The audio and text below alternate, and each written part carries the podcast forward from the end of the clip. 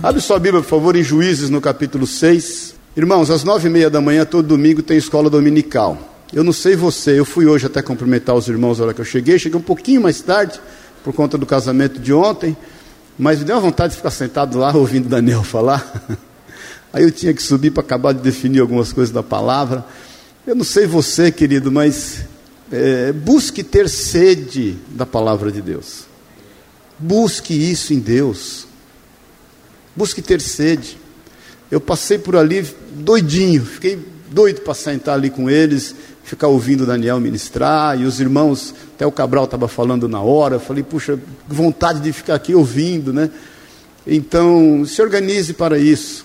Amém? Amém, irmãos. Então, todos os domingos às nove e meia, escola dominical. Vamos ficar em pé, não só em referência à palavra, mas em reverência ao Senhor da palavra. Juízes 6 é um texto que muitos conhecem e eu quero compartilhar o que Deus tem colocado no meu coração esses dias. Versículo 1: Fizeram os filhos de Israel o que era mal perante o Senhor. Por isso o Senhor os entregou nas mãos dos midianitas por sete anos. Prevalecendo o domínio dos midianitas sobre Israel, fizeram estes para si, por causa dos midianitas, as covas que estão nos montes, e as cavernas e as fortificações. Porque cada vez que Israel semeava, os midianitas e os amalequitas, como também os povos do Oriente, subiam contra ele. E contra ele se acampavam, destruindo os produtos da terra, até a vizinhança de Gaza, e não deixavam em Israel sustento algum, nem ovelhas, nem bois, nem jumentos pois subiam com seus gados e tendas e vinham como gafanhotos e tant, em tanta multidão que não se podiam contar nem a eles nem a seus camelos e entravam na terra para destruir. Assim Israel ficou muito debilitado com a presença dos midianitas. Então os filhos de Israel clamavam ao Senhor. Tendo os filhos de Israel clamado ao Senhor por causa dos midianitas, o Senhor lhes enviou um profeta que lhes disse: Assim diz o Senhor, Deus de Israel: Eu é que vos fiz subir do Egito e vos tirei da casa da servidão. E vos livrei da mão dos egípcios e da mão de todos quantos vos oprimiam. E os expulsei diante de vós e vos dei a sua terra. E disse: Eu sou o Senhor vosso Deus. Não temais os deuses dos amorreus, em, cujas, em cuja terra habitais, contudo não destes ouvido a minha voz. Amém? Até aqui. Pai querido, obrigado, Jesus. Obrigado, Senhor, por estarmos aqui. É no teu nome, sabedores da tua presença no nosso meio, porque o Senhor é fiel para cumprir a sua palavra. É o Senhor que nos prometeu, dizendo: onde dois ou mais se reúnem no teu nome, o Senhor ali está. E é na tua presença que nós pedimos, nos dá direção nós temos sede da tua palavra, sabemos que ela é luz para os nossos olhos e lâmpada para os nossos pés. Nos dirige, Senhor, através da tua palavra. Ministra o nosso coração. Nós viemos aqui com sede de ti. Nós viemos aqui, Pai, sabedores que só da tua boca vem a instrução verdadeira. Usa a minha vida para o louvor da tua glória. Fala no íntimo e no oculto de cada um de nós. É o que nós te pedimos juntos, em nome de Jesus. Nós Neste momento, lançamos sobre ti toda a nossa ansiedade, todas as preocupações da semana que passou, da semana que está por vir, porque nós sabemos que o Senhor é, é o dono de todo o tempo e sabemos que o dia do amanhã pertence a ti. Por isso, Pai, nós lançamos sobre ti toda a nossa ansiedade, porque sabemos que o Senhor tem cuidado de nós. Levamos cativo o nosso entendimento na pessoa de Cristo Jesus e declaramos a liberdade do Teu Espírito Santo em nome e na autoridade de Jesus, e nessa autoridade desse nome, nós repreendemos o que não é teu, o que queira levantar-se, opor-se à tua palavra, em teu nome, Jesus. Amém e amém. Dá um abraço, teu irmão, de novo aí, fala cheiroso.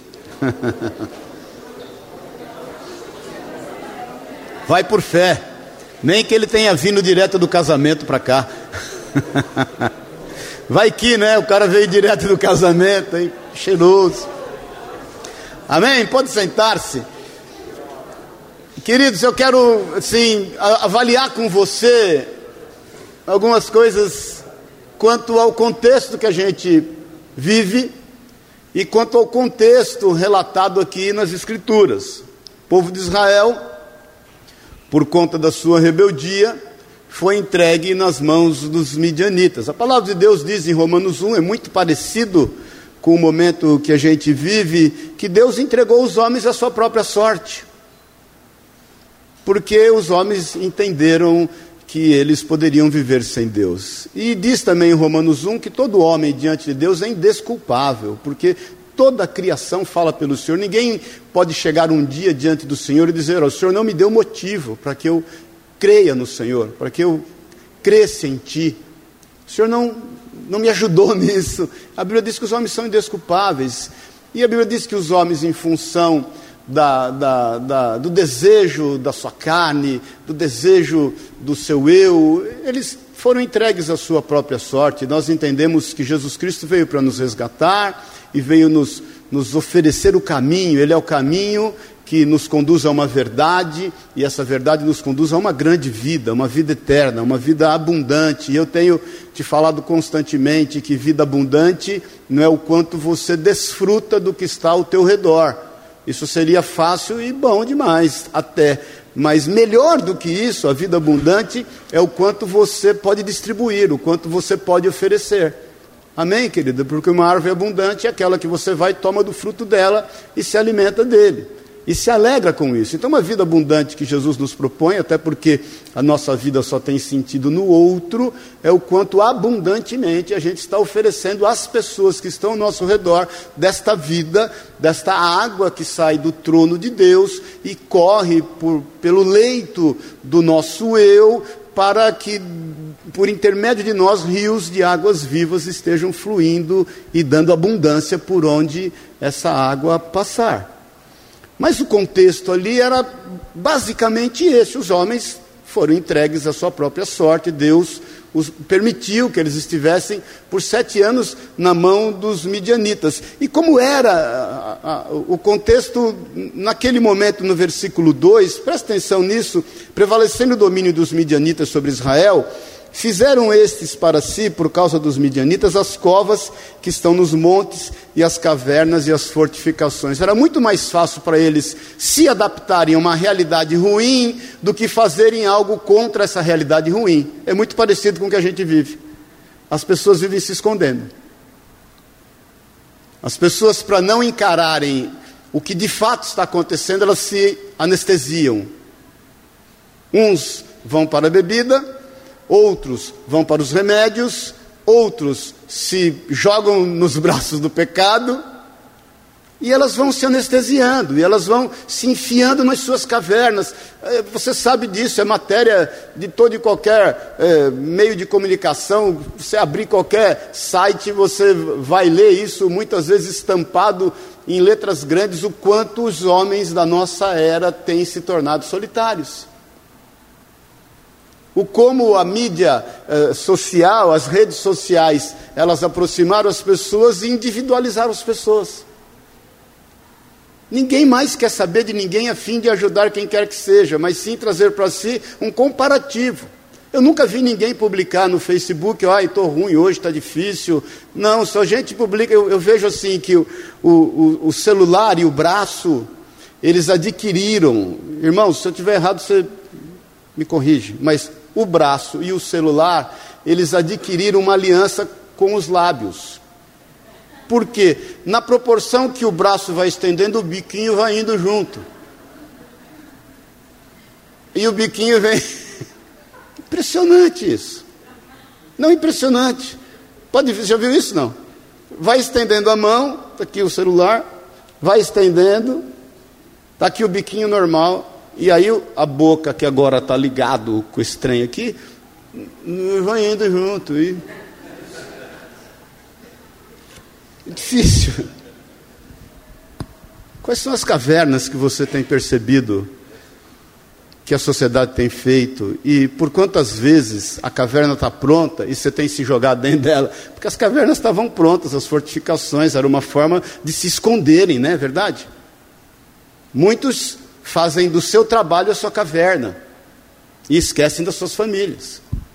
Muitos fazem dos seus sonhos a sua caverna, se enfiam ali porque é aquilo que dá êxtase para ela, aquilo que dá, de qualquer forma, um pouco de alegria. Muitos fazem dos seus deleitos as suas cavernas. Então, esse era o contexto. Mais ainda, a Bíblia diz no versículo 4: eh, e contra eles, contra eles se acampava, destruindo os produtos da terra até a vizinhança de Gaza, e não deixava Israel sustento algum, nem ovelhas, nem bois, nem jumentos. Então, o trabalho que eles faziam era em vão, como é hoje em dia, porque o homem é insaciável. E todo o trabalho do homem é em vão, porque cada vez ele quer mais do que aquilo que ele já alcançou, sem poder desfrutar daquilo que Deus já deu e proporcionou a ele e repartir isso, porque ele quer sempre mais. E como ele é individualista e ele se enfiou dentro de uma caverna, ele vai ali ajuntando aqueles seus tesouros que não faz em nada a vida dele, e tudo aquilo é perdido. Não serve de nada, não alimenta nada. Aquilo é totalmente volátil. Aquilo se dissipa com o tempo, aquilo se dissipa com o vento, aquilo se dissipa com o fogo, aquilo se dissipa com qualquer coisa. E os homens estão caminhando cada vez mais escondidos nas suas cavernas e trabalhando em vão, porque a sua alma não é satisfeita. Paz o Senhor, eu não estou falando de quem está aqui, amém, irmãos? Eu sei que no nosso meio não tem ninguém assim, mas às vezes a gente dá uma distraída, dá uma derrapada, se enfia numa caverna. Às vezes nós estamos com aquele sentimento que está trabalhando em vão e que conquistou várias coisas, mas isso não tem preenchido o vazio dos nossos corações, não tem realizado os sonhos que efetivamente nos dão realmente prazer. E a gente vai na busca de prazer em prazer, aumentando cada vez o buraco que está em nós. Amém, queridos. E a Bíblia diz no versículo 6: Assim Israel ficou muito debilitado com a presença dos midianitas. Nessa primeira parte do versículo 6 eu vejo outra coisa, eles ficaram sem força alguma. É quando muitas vezes a gente chega no momento e fala: Quer saber? Cansei. Cansei. Quem já pensou isso esses dias só pisca, não precisa levantar a mão para não se expor. Cansei. Acabou minha força. Não estou mais afins. Não quero mais pagar o preço. Isso é um processo cíclico, porque a partir do momento que você define o seu cansaço e que você não tem mais força alguma, a ponto de estar tão debilitado, você volta para a caverna. E você trabalha em vão. E as coisas começam a viver nesse ambiente, nesse ciclo vicioso, e acabou. E a vida tá, a vida virou, virou, virou isso. Acabou 2019. Nós vamos entrar em 2020. Eu não sei você, eu sou de um tempo que a gente falava assim, não, depois que passar dos 30, não é verdade? Lembra disso? Depois de passar dos 30, a vida passa rápido. Que mané 30, meu? Eu lembro o Davi, quando tinha, sei lá, 15 anos, um dia falou para mim, nossa pai, nossa, o, o ano está passando rápido, né? Você pergunta para criança hoje de 10, 12. E isso é profético, porque Jesus falou que no final dos tempos os dias se abreviariam. E está aí a física quântica já há muito tempo, dizendo que o dia hoje só tem 16 horas. E aí o tempo vai passando, as coisas entram nesse ciclo vicioso e a gente chega no momento que estressa, cansa, não dá, debilita, não tem mais força para nada. Esse, esse é o contexto que a gente está inserido, querido. E isso muitas vezes está muito próximo de nós, está na nossa casa, na nossa família, que mal muitas vezes nós nos relacionamos, porque quando chega em casa, cada um está enfiado na sua caverna, no seu quarto, e no seu celular, na sua televisão, e, e, e antes é, o, o conforto oferecido nas casas, no meu tempo, era na sala, ou na cozinha, porque é onde a gente se encontrava. Não tinha esse lance de suíte. Não sou contra, hein? Amém?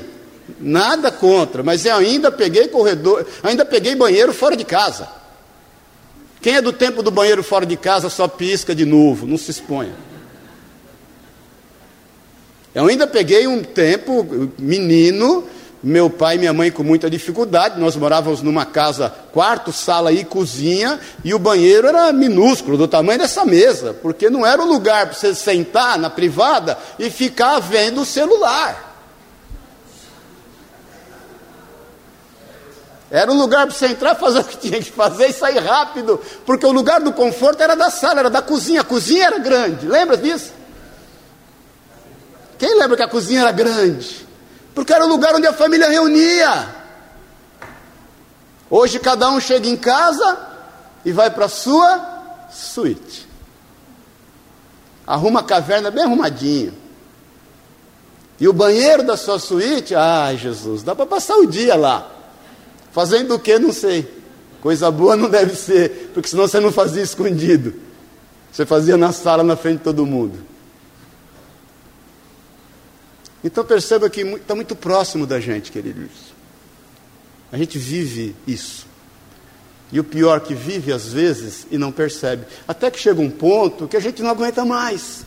Até porque você já está tá tão extasiado, você já não tem mais força alguma, e, e isso não traz resposta, e você se lembra que tem um Deus vivo. E você se lembra que tem uma vida que te está proposta, diferente de tudo que você tem vivido. Isso é o Espírito Santo. Isso é o aguilhão do Espírito Santo, aquele mesmo aguilhão que ficava cutucando Saulo dia e noite até o ponto dele cair do cavalo e Jesus fala: dura coisa é recalcitrar contra os aguilhões. Um dia você vai cair do cavalo, porque eu estou falando para você há muito tempo que o que você está fazendo não está certo, embora você esteja totalmente envolvido com aquilo que você está fazendo, embora você tenha até motivos legalistas para fazer o que você está fazendo, mas matar cristão, perseguir os que são meus, olha, eu estou te falando faz tempo que isso não é bom, e os aguilhões iam tocando a vida dele até que ele caísse do cavalo. E isso acontece conosco. O Espírito Santo vem com o seu aguilhão, e vem tocando, e vem ministrando, e vem falando, a ponto de muitas vezes a gente clamar falar: Senhor, eu sei que não está certo, isso tudo que está acontecendo. Eu sei que não é bom. Eu tive uma noite, essa, essa noite, um sonho, falei para você, meu Deus, sonho doido, né? sei lá o que, que aconteceu, mas eu sonhei que eu estava na Alemanha com alguns irmãos e de repente eu fui para um hospital e aí nós sentamos em algumas cadeiras, começou a passar alguma coisa numa tela e de repente a pessoa que estava do lado começou a me incomodar, me apertar. Eu falei, misericórdia, saí. Quando eu saí, a pessoa estava tendo uma convulsão. E eu falei, Senhor, eu achei que ele estava me atrapalhando, ele está convulsionado. E aí aquela loucura e as pessoas querendo atender. E, e na hora eu saio para um outro lugar, um monte de gente passando mal. E eu não sei porque Alemanha, não sei porque hospital, se tem algum profeta aqui que discerne sonho, me procure depois, me procure em off, como é? No, no particular, é isso? no privado. e aí eu, eu vinha, falava com uma mulher, e eu falava assim, gente, porque esse povo todo está passando mal e ninguém consegue atender. Cadê os médicos? Cadê os enfermeiros? O que, que a gente pode fazer por eles? E essa mulher falava assim: não é porque eles não têm convênio. Eu falei, ué, eles não têm convênio, eles não podem ser atendidos. Não, eles não podem ser atendidos. Sabe, irmãos, a gente sabe, o Espírito Santo, mais uma vez vou te lembrar, aquele mesmo aguilhão que ficava cutucando Saulo, nos cutuca, a gente sabe que tem algo errado.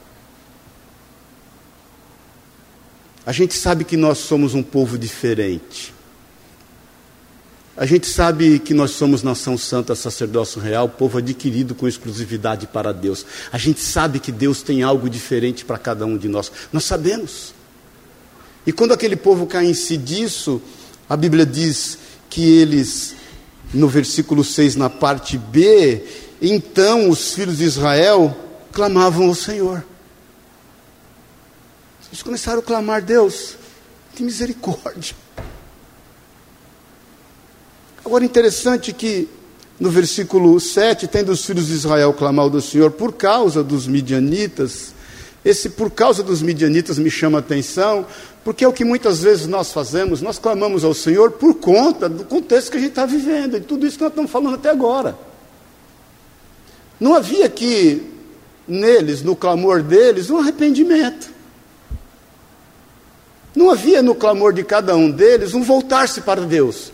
Havia no clamor deles um voltar-se para a solução de seus problemas. É o que o Samuel, bem colocado aqui, colocou. Olha, os, os cânticos antigos, eles eram muito, e muitas vezes esses cânticos que a gente tem cantado são antigos, e eu não vejo o antigo com o novo. Para mim, tudo é bênção, de coração. Mas hoje em dia, os cânticos entoados por nós, eles são muito mais Deus me dá, por favor, me acode e que seja agora, porque nós somos a geração do fast food, do que Senhor, toma para ti tudo que eu possa te entregar. E eu vejo isso muito. Muitas vezes nós, em função disso tudo que a gente está falando, irmão, deixa o Espírito Santo falar com você. A gente está buscando a Deus para resolver os nossos problemas. Como Deus é misericordioso, como Deus não muda. No versículo 8, o Senhor lhes enviou um profeta que lhes disse: Assim diz o Senhor, Deus de Israel: Eu é que vos fiz subir da terra do Egito e vos tirei da casa de servidão. E vos livrei da mão dos egípcios e da mão de todos quantos os oprimiam, e os expulsei diante de vós. Eu vos dei a sua terra. E disse: Eu sou o Senhor vosso Deus, não temais os deuses dos amorreus, em cujas terras habitais, contudo não destes ouvidos à minha voz. Deus é misericordioso, Ele ouve o nosso clamor, Ele sabe aquilo que nos é importante, Queridos, Deus é amor. A Bíblia diz que Deus é fiel, mesmo que a gente seja infiel, Ele permanece fiel. Deus não é homem para que minta, o filho do homem para que se arrependa ou se engane. Ele não pisa a cana quebrada, nem pisa a, a, aquilo que está, a, a tocha que fumega, a, lanterna que fumega. Ele, ele, não permite que a gente venha a se exceder. Ele, ele realmente nos ampara, mesmo quando não há arrependimento, mas quando há uma busca em saber que pode haver mudanças. Amém até aqui, irmãos? Esse era o contexto que a Bíblia relata que essas pessoas viviam, e eu creio que é muito parecido porque a Bíblia é muito atual, com o contexto que nós vivemos, até porque a terra toda pode mudar em algumas coisas, mas o homem não muda. O homem é o homem desde quando ele foi lá expulso do Éden, e ele está sendo transformado, redimido pelo Senhor até o cumprimento de todas as coisas. Então pode a terra mudar de tudo quanto é jeito, pode as paredes mudarem, o contexto das casas mudarem, pode a sociedade se mobilizar de forma diferente, pode todo mundo mais não ter casa própria e agora só pagar aluguel porque é a economia atual, pode ninguém mais querer ter carro, vou mandar de Uber, não tem problema, mas o homem não muda se não for Jesus.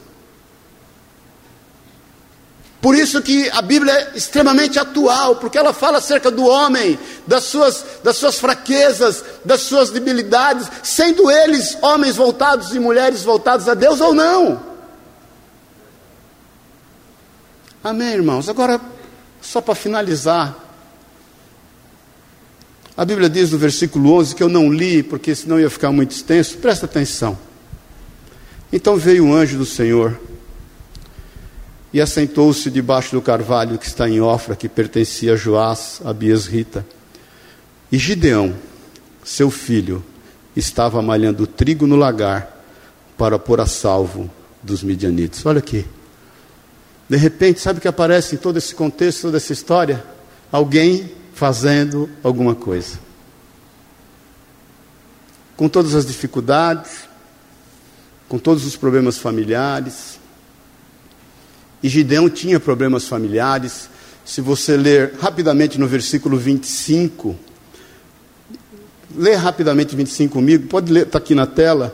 É, naquela mesma noite lhe disse o Senhor: Toma um boi que pertence a teu pai, a saber, o segundo boi de sete anos, e derriba o altar de Baal, que é de teu pai.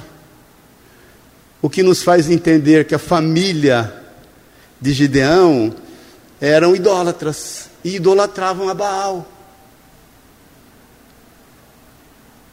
Me faz entender também no versículo 27, então Gideão tomou dez homens dentre os seus servos, que apesar de ser pobre como ele alegava ser, ele não era tão pobre, porque ter dez servos não era para qualquer um.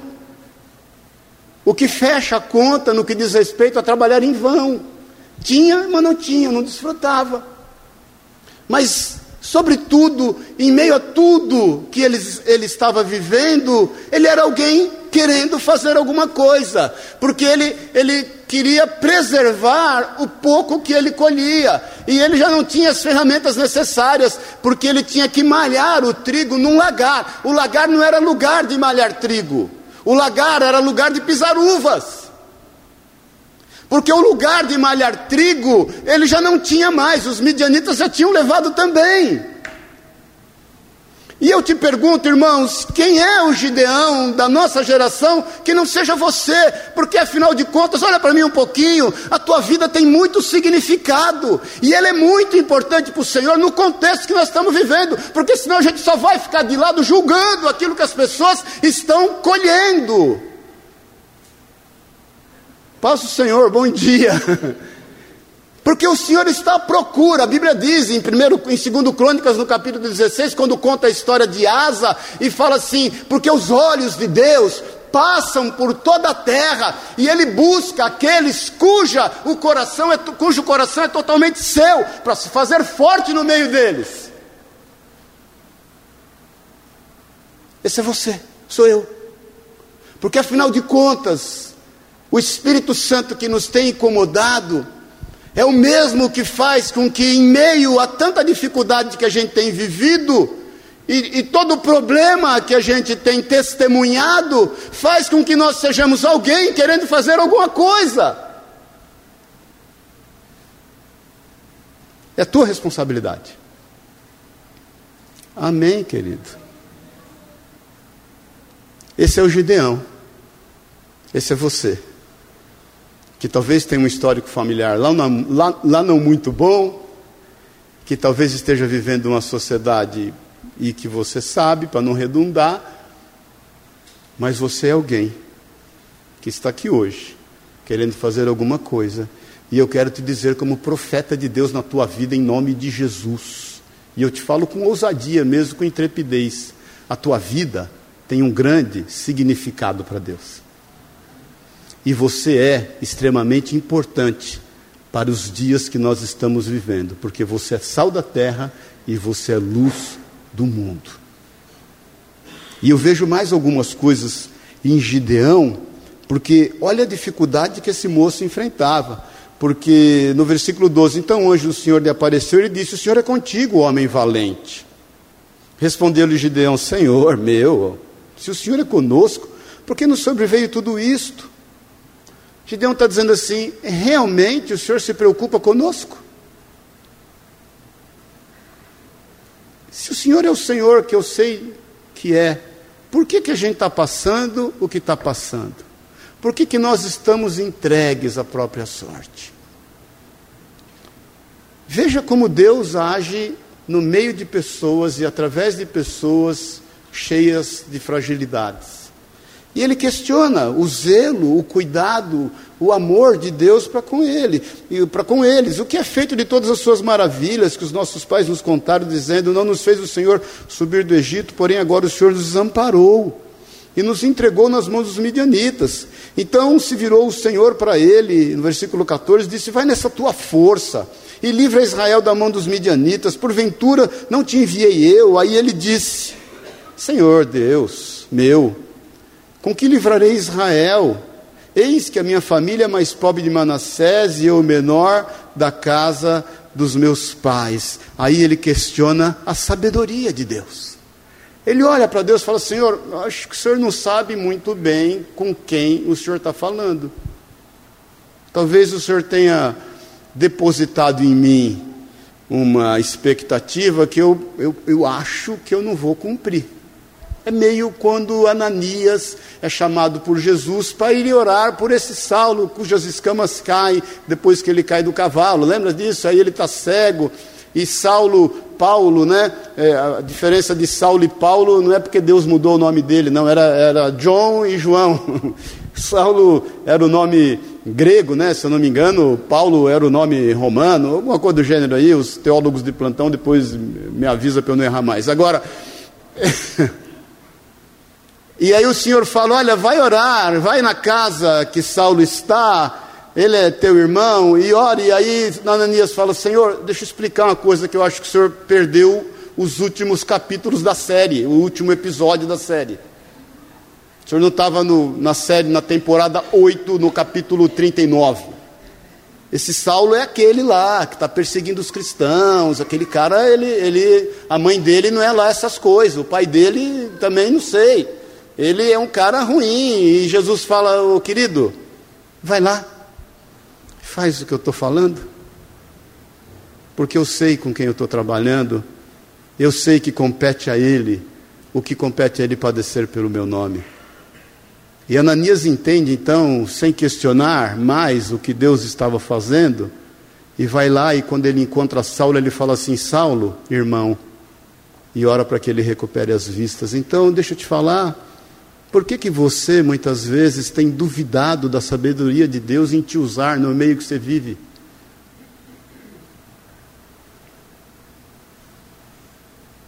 Eu já recebi, irmãos, eu 25 anos eu faço de pastoreio o ano que vem. Eu já ouvi tanta coisa. Eu já vi tanta coisa.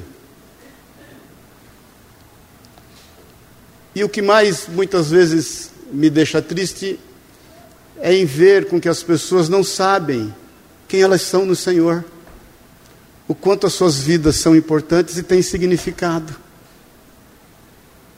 o como elas querem depender da figura de um sacerdote quando Jesus é disponível quando não há intermediários, quando o Espírito Santo faz morada nelas. Quantas vezes já fui orar com os pais e o pai fala para mim: Não, eu quero que o senhor ore pelo meu filho. Não, querido, quem vai orar pelo seu filho é você. Eu estou aqui para dizer amém. Porque o pai dessa criança é você. Quem pariu Mateus, que balança. Eu só estou aqui para dizer amém. Porque eu tô, eu, todo casamento que eu faço, Todo casamento que eu faço, eu chamo os pais para abençoar os filhos antes de eu impetrar a bênção, porque eu entendo que até aquele momento, por mais que nós tenhamos autoridade, dada por Deus inclusive, não por mão de homens, para declarar um homem uma mulher, marido e mulher, os pais precisam abençoar, porque eles são autoridades, também conferida por Deus, não por homens. Então muitas vezes você tem questionado a sabedoria de Deus em te alçar, em te levantar para fazer uma obra. E talvez você venha me dizer: não, mas a minha família não é lá essas coisas. De Gideão também não era. Ah, mas eu tenho que me virar. Mas Gideão também tinha. Ah, mas eu não entendo muito. Gideão também não entendia. E eu estou aqui para te esclarecer em nome de Jesus que você é o cara. Que aliás é uma frase do Romário, né?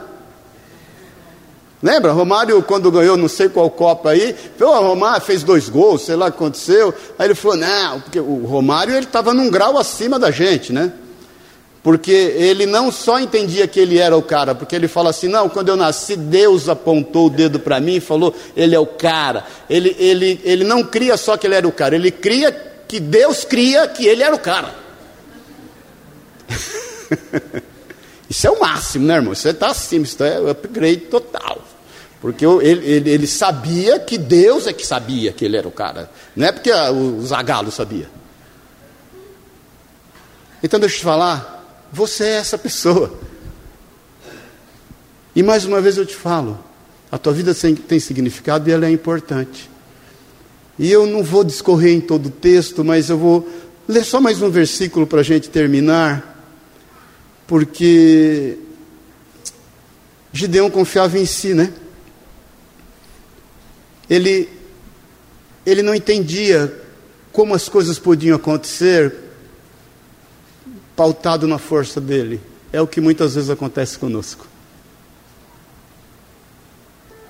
Quando você confia em si e sabe das suas fragilidades, você não se dispõe a fazer mais nada. Tudo está entregue.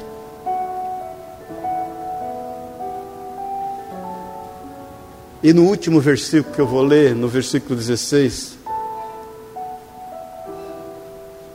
tornou-lhe o Senhor. Dá para pôr aqui, Pri? O 16. Quero que vocês leiam comigo. Tornou-lhe o Senhor, porquanto eu hei de ser contigo. Algumas traduções dizem assim: já que eu estou contigo, tem alguma tradução que diz isso aí? Portanto, diz o Senhor: já que eu sou contigo.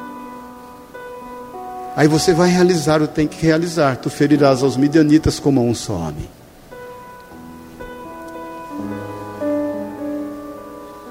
Eu só quero que você entenda uma coisa, irmão.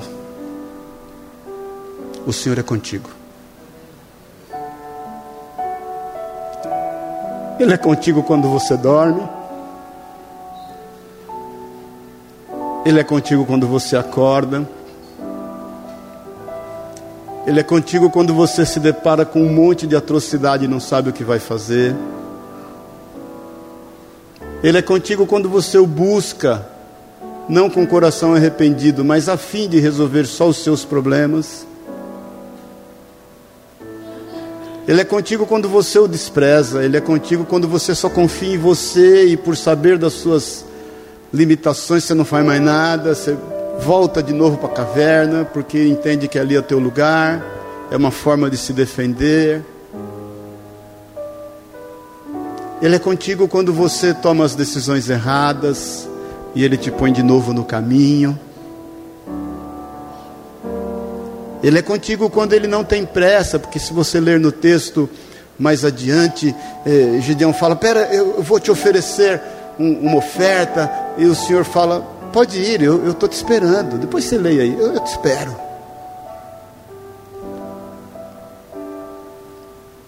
Ele é contigo para que você saiba que o que ele falou para Josafá e fez aqui em Gideão é verdade. Essa batalha não é tua. Nesta batalha não tereis de pelejar. Está em 2 Crônicas no capítulo 20. Filho Josafá, filho de Asa, que nós falamos em 2 Crônicas 16. Porque esta batalha ela não é sua, o Senhor fala, ela é minha. Mas o Senhor fala a Josafá, porém no lugar da batalha, aonde vai ser travada, você tem que comparecer. Vai lá. E Josafá, sabidamente, ele levanta um louvor e ele pede para o louvor ir à frente. E ele vai glorificando a Deus, ele põe todo mundo para jejuar. E sabe o que acontece? A confusão no arraial do inimigo e Josafá desfruta do despojo. E sabe o que acontece com Gideão? Gideão entende o seu papel. Ele tem uma experiência fantástica com o Senhor. E ele sai então e ajunta um exército de 32 mil homens, irmãos. Fala, não, agora é conosco. Ele é o cara. Para lutar contra um exército de 145 mil homens. ele entendeu que ele era o cara. E ele vai e apresenta esses exércitos para o Senhor e fala: Senhor, está aqui agora. Eu reuni as minhas forças. Eu, através daquilo que o Senhor tem ministrado no meu coração, eu entendi o meu papel. Eu sei da minha significância e da minha importância. Está aqui. Esse exército, o Senhor olha e fala: Gideão, querido, eu te amo. Muito, obrigado. Mas é muita gente. muita gente, Gideão.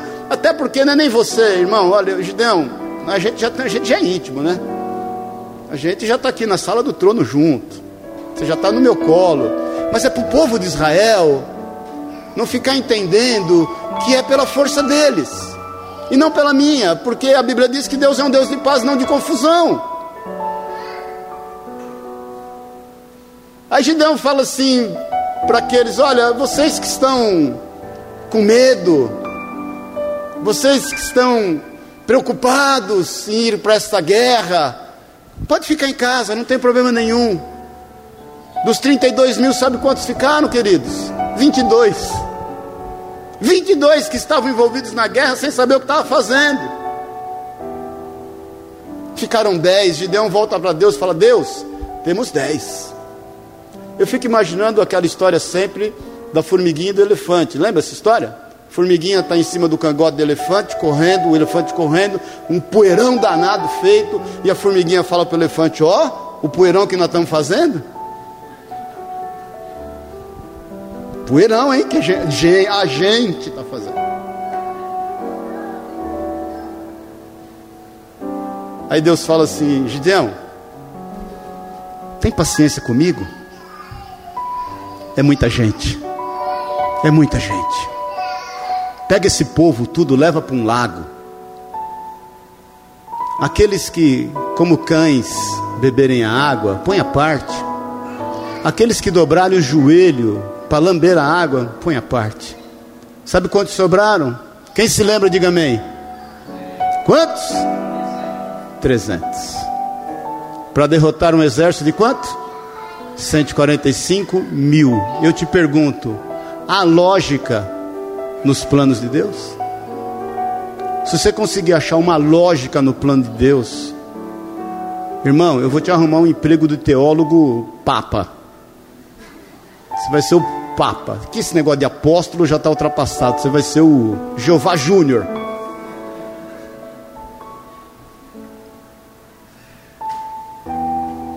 Não há lógica. Não há a menor lógica. Não há nada de lógico no agir de Deus. Nada.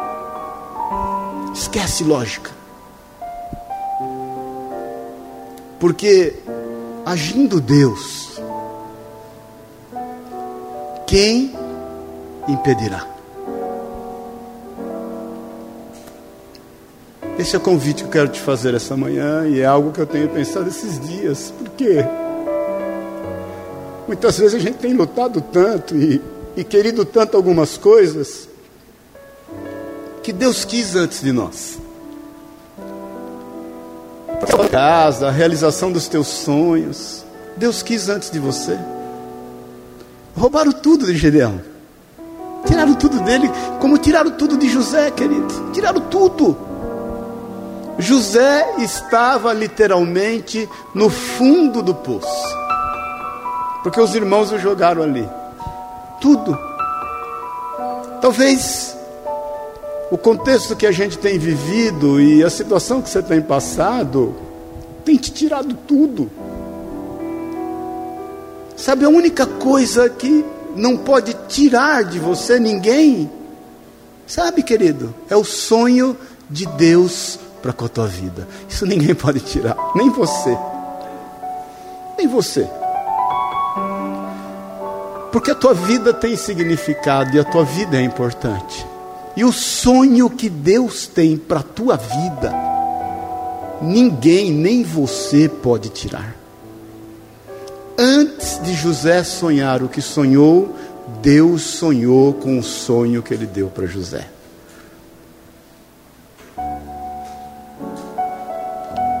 que haja um resgate nos sonhos que são de Deus na tua vida.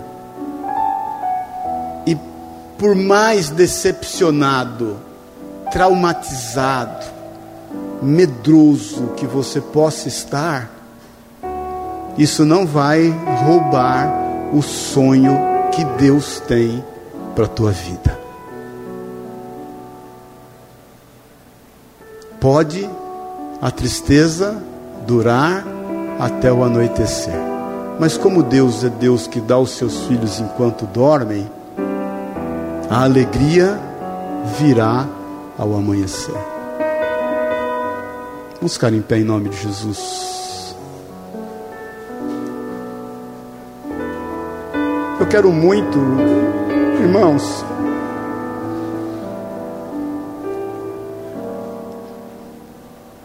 Deixa eu te falar uma coisa, querido. Eu, eu não estou emocionado aqui porque eu estou. Quero te falar diante do Senhor com liberdade que nós sempre temos. Não estou passando por nenhum problema pessoal. Graças a Deus, Deus nos tem honrado em todas as coisas, em todas as áreas. Mas eu fico muito preocupado com vocês. E eu creio que é responsabilidade nossa como igreja buscarmos a Deus juntos para que a gente saiba qual realmente é o nosso papel e quem realmente nós somos. Eu, por todos esses dias, tenho orado, irmãos, e falei: Senhor, o Senhor colocou isso no meu coração, o quão significativa é a nossa vida e o quão importante nós somos para o Senhor, mas como que eu vou falar isso para o teu povo? E eu te confesso que até ontem à tarde eu estava pensando isso, Senhor, puxa vida, como é que eu vou falar isso teu povo? Vou começar por onde? De repente a mulher foi pega em flagrante de adultério, aí fiquei pensando, e aí eu ouvi claramente uma voz dizendo, querido, é Gideão. Eu não sei quantas vezes já preguei sobre esse texto.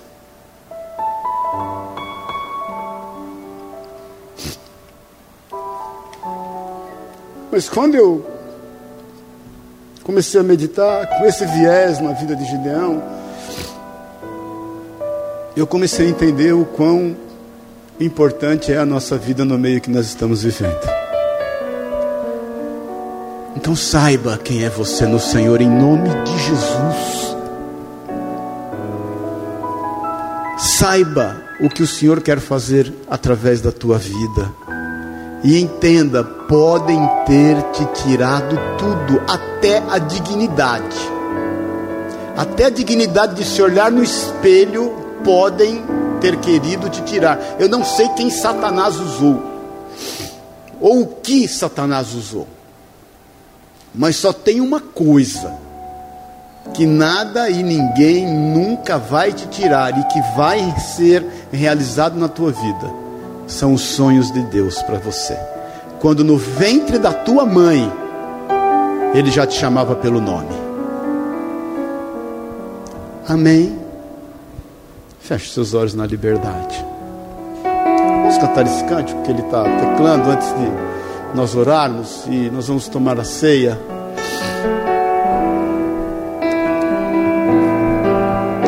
Na liberdade, reflita. Reflita. Eu não quero te pedir para que você olhe para você mesmo nesta manhã, mas eu quero te pedir para que você reflita e olhe para o Senhor teu Deus.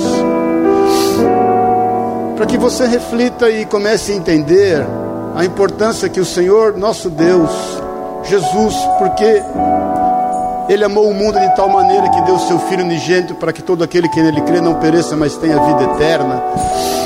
Que você reflita que Ele tem para com a tua vida, no significado que tem a tua vida, na importância que tem a tua vida, porque afinal de contas, todos nós aqui, nós somos alguém fazendo alguma coisa em algum lugar. E quando o Senhor vê que nós somos, entendemos que somos alguém e que temos que fazer alguma coisa em algum lugar, pode ter certeza, como Ele falou conosco esta manhã, Ele fala conosco, Ele fala porque você é o Gideão dessa geração. Existe um povo aí a ser liberto, existem inimigos a serem derrotados, existem pessoas que precisam ser despertadas, e você é essa pessoa. Você é essa pessoa. Você é a pessoa que o Senhor chamou para esses dias tão difíceis, até a manifestação de todas as coisas, porque você é sal da terra e a luz do mundo. Vamos buscar o Senhor antes de nós orarmos, e vamos cantar esse cântico na liberdade. Aleluia, Jesus. Seja bendito o Cordeiro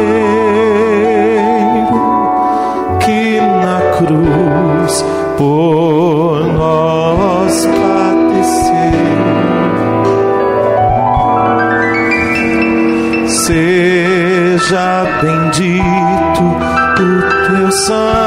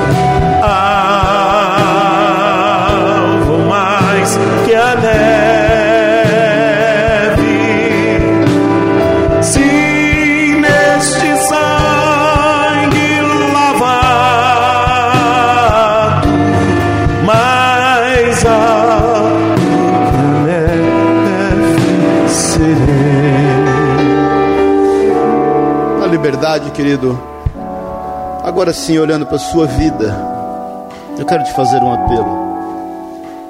Olha para a sua vida. Você reconcilia com o Senhor. Faça as pazes com Ele, querido. Talvez você esteja ainda questionando o cuidado de Deus, dizendo: Senhor, onde que o Senhor está, hein? O senhor não está vendo o que está acontecendo? Talvez você esteja questionando a sabedoria de Deus. Senhor, eu tão ruinzinho do jeito que eu sou, tão frágil, com tantos problemas a resolver, o Senhor ainda quer que eu resolva o problema dos outros. O deve estar ficando doido. Não é possível. Então eu quero te desafiar esta manhã. Porque já que Ele é contigo, já que Ele vai contigo, se reconcilia com Ele e se disponha a ser alguém disposto a fazer alguma coisa. Então, se esse é o momento que você tem para reconciliar-se com o Senhor, se é isso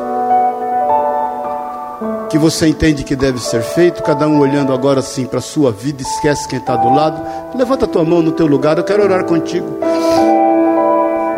Cada um olhando para a sua vida. Jesus, essas mãos estão levantadas a Ti, não a nenhuma instituição, a nenhuma placa, nenhum homem. Essas mãos estão levantadas a Ti, as nossas mãos levantadas a Ti. Nós queremos nesta manhã nos reconciliar com o Senhor, nos reconciliar e saber que os Teus sonhos não nos serão tirados e nós vamos vivê-los. Nós Estamos aqui com as mãos levantadas, nos reconciliando com a tua vontade e, e declarando: Senhor, eis-nos aqui, envia-nos a nós. Faz o que tem que ser feito através da nossa vida, tudo para louvor da tua glória, em meio a todo o contexto que nós estamos vivendo. Nós entregamos a nossa vida nas tuas mãos, porque sabemos que o Senhor tem cuidado de nós.